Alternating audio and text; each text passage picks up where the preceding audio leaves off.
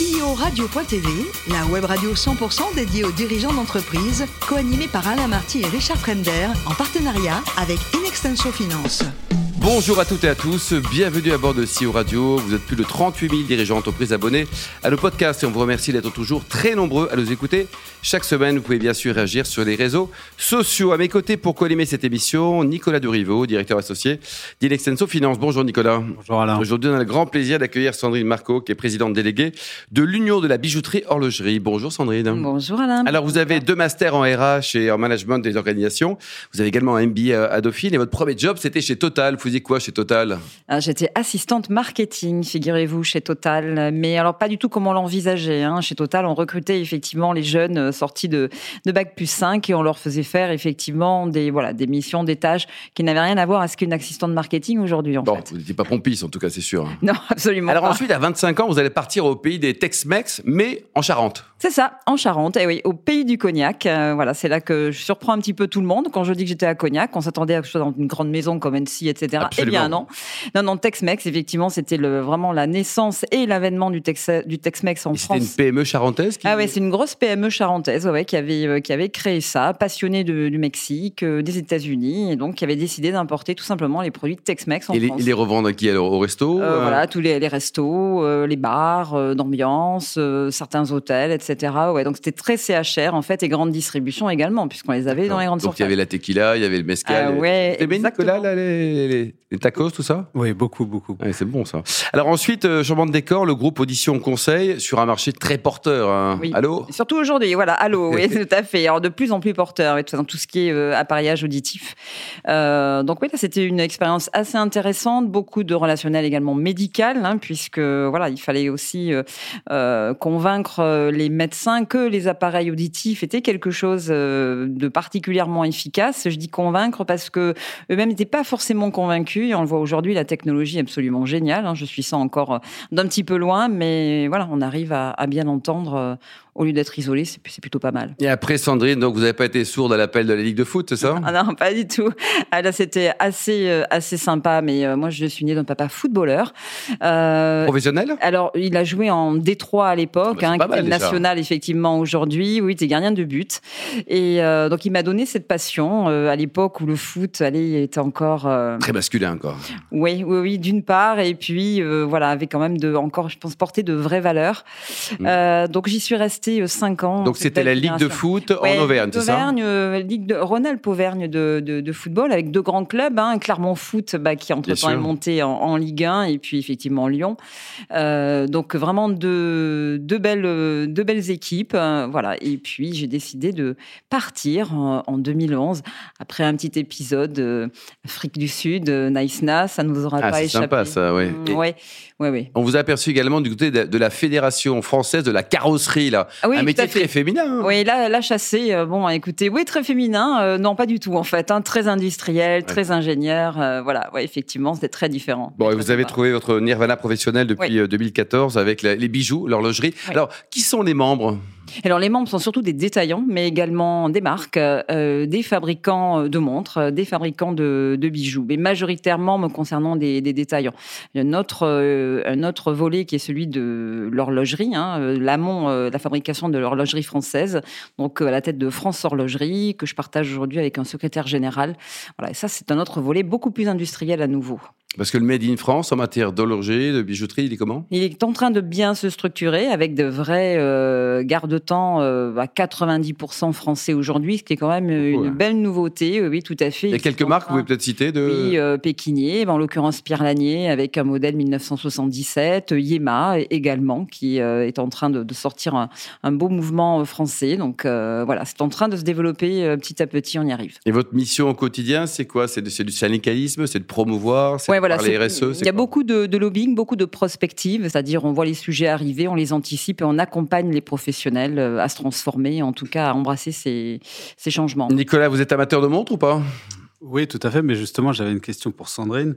Face au- à la montée euh, en puissance des montres euh, dites digitales, Ouais. euh, comment l'horlogerie pardon, résiste à ça? Alors, elle, elle résiste. En fait, ce sont deux marchés euh, très différents euh, qui ne sont pas. Alors, on, pouvait les, les, opposer à un moment donné. En fait, pas du tout. Hein. Ce sont deux marchés euh, très complémentaires. On voit d'ailleurs beaucoup maintenant dans les jeunes générations avoir une montre à chaque poignet. Donc ça, c'est assez. assez c'est bon ça quand on en vend. Hein. Ah ouais, ouais, non, mais c'est clair. Donc en fait, de toute façon, l'objet, le, l'accessoire montre est vraiment reste quand même un objet très publicité de manière classique, mais également effectivement ces montres connectées dont le marché est vraiment en train d'exploser. De, Mais voilà, ça n'empêche pas, les deux marchés sont vraiment complémentaires. Nicolas? Oui, donc j'ai l'impression que vous savez vous adapter à différents environnements, foot, carrosserie, bijouterie. euh, Il y a un rapport, on ne sait pas lequel dans euh, horlogerie. Euh, les sujets environnementaux, j'imagine que c'est au, au, cœur du sujet en ce moment. Ouais. Euh, vous avez une charte Comment on s'adapte à ces, contraintes environnementales? Alors, au-delà d'une charte, hein, euh, alors que ce soit dans la bijouterie, la bijouterie la joaillerie euh, font l'objet depuis de, nombreuses années en fait d'une traçabilité imposée. Donc, c'est un secteur qui est extrêmement, extrêmement suivi, regardé de près et qui répond à des standards RSE vraiment très importants, qui sont en train effectivement de s'accroître par la loi, puisque les différentes lois euh, qui euh, se déploie et qui arrive euh, vise aussi bien évidemment ce, secteur, mais qui, qui sait vraiment prendre à bras le corps ces changements. C'était l'objet d'ailleurs de mon congrès qui était très RSE. et on voit que, en tout cas, il y a une, volonté. Les, professionnels savent pas toujours comment y aller. Je parle des petites entreprises. Mmh. Pour les grands groupes, hein, c'est différent. Effectivement, ils sont beaucoup plus armés et, organisés. Mais c'est le gros, gros sujet des, dix ans à venir. Nicolas? Oui, alors moi, on m'a toujours dit euh, l'or, euh, les montres, euh, c'est un bon placement, c'est une valeur refuge. Est-ce que c'est mm. toujours le cas en ce moment? Oui, oui. Alors l'or, c'est toujours, ce sera toujours une valeur refuge. J'ai regardé le niveau de l'or pendant les crises. Hein. C'est, on, a atteint vraiment des, des, sommets à, plus de 60 000 euros le, le, kilo. Donc l'or, c'est une valeur refuge. L'or est quand même une matière qui est très très recyclée en France. Hein. 80% des bijoux en France sont issus de d'or recyclé en fait. Hein. clairement, ça il faut le savoir et c'est vrai que les gens ne le savent pas. C'est énorme. Hein. ouais, c'est énorme. Euh, voilà. Et donc par contre, et pour les pierres, euh, les pierres pour le coup, elles à l'inverse sont énormément euh, aussi tracées. Là, les pierres à recycler, c'est un petit peu différent. On peut les retailler, mais voilà. Nicolas? Oui, une dernière question peut-être justement pour revenir sur la France. Est-ce que la France a une place importante dans ce, dans ce marché à l'échelle européenne ou, ou, ou internationale? Alors malheureusement, non. La France est un tout petit marché, hein, que ce soit pour les maisons de luxe ou euh, voilà, les, enfin de, de, de, montres, euh, bijouterie ou autres d'ailleurs. Hein, on le voit, en fait, c'est un tout petit pourcentage et même les fabricants français de montres euh, vendent très peu en France. La majorité en fait des productions sont totalement exportées en fait. Hein. Mais mm. bon, on connaît les savoir-faire français. Le monde nous, nous, nous les envie, nous les achète.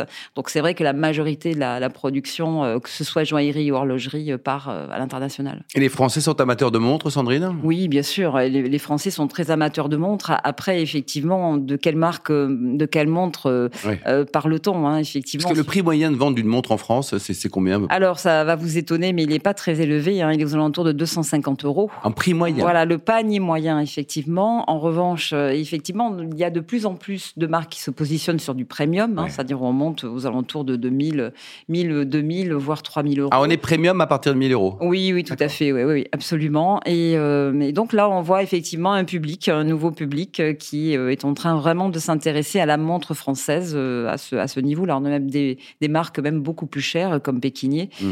je vous disais Pierre Lanier, qui, qui, vont beaucoup plus haut effectivement dans, dans, les prix. Et les touristes qui viennent en France, on en a plein, tant mieux, c'est une chance pour notre pays. ils se font un petit cadeau avec une jolie montre ou pas? Alors oui, oui, ça c'est évident. Les touristes, et, et on est ravis qu'ils soient euh, qu'il soit revenu. Oui, achètent beaucoup, euh, beaucoup en France.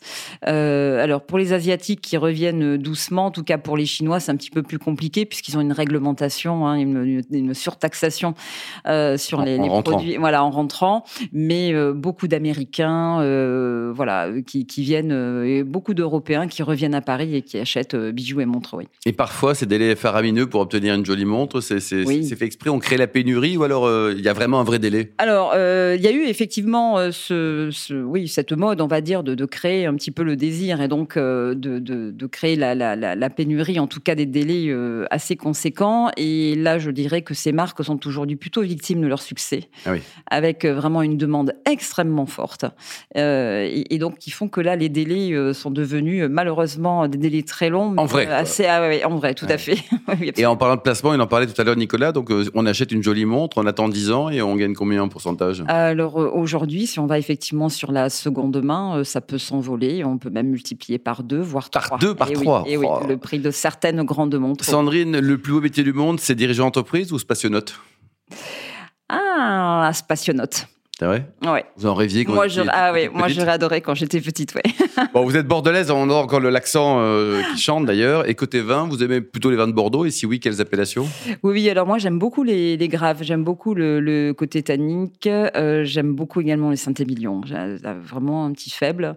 Euh... Vous voulez pas les, les, vins d'Auvergne, là Vous dites à Clermont-Ferrand Non, non, pas vraiment. Non, non, effectivement, je reste très chauvine, euh, mais j'aime beaucoup les Bourgognes aussi. Hein. D'ailleurs, il y a une vraie concurrence, je trouve. Enfin, c'est vraiment, j'adore euh, certains Bourgognes également. Super. Et pour terminer, Sandrine, vous soutenez les causes caritatives, humanitaires?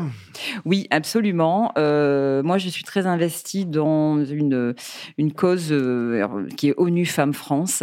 voilà, que j'ai découverte il y a assez récemment, enfin il y a, il y a deux ans. Et en fait, j'ai été assez effarée. ONU Femmes France, vous entendez France à la fin, ça sous-entend que tous les autres pays ont également mmh. un ONU Femmes. Et c'est vrai qu'en France, en fait, il n'y a strictement aucun moyen pour soutenir en fait cette cette cause, voilà, qui est pourtant une cause onusienne. Donc euh, c'est vrai que euh, on voit les bénévoles euh, essayer de travailler un petit peu avec les moyens du bord, trouver des partenariats. Voilà, je trouve qu'il y a quand même de gros progrès à faire de ce point de vue-là. Merci beaucoup Sandrine, merci également à vous Nicolas. Fin de ce numéro de CEO Radio. Vous trouvez toutes nos actualités sur les comptes Twitter et LinkedIn. On se donne rendez-vous mardi prochain à 14h précise pour une nouvelle émission. L'invité de la semaine de CEO Radio, une production B2B Radio.tv en partenariat avec Inextenso Finance.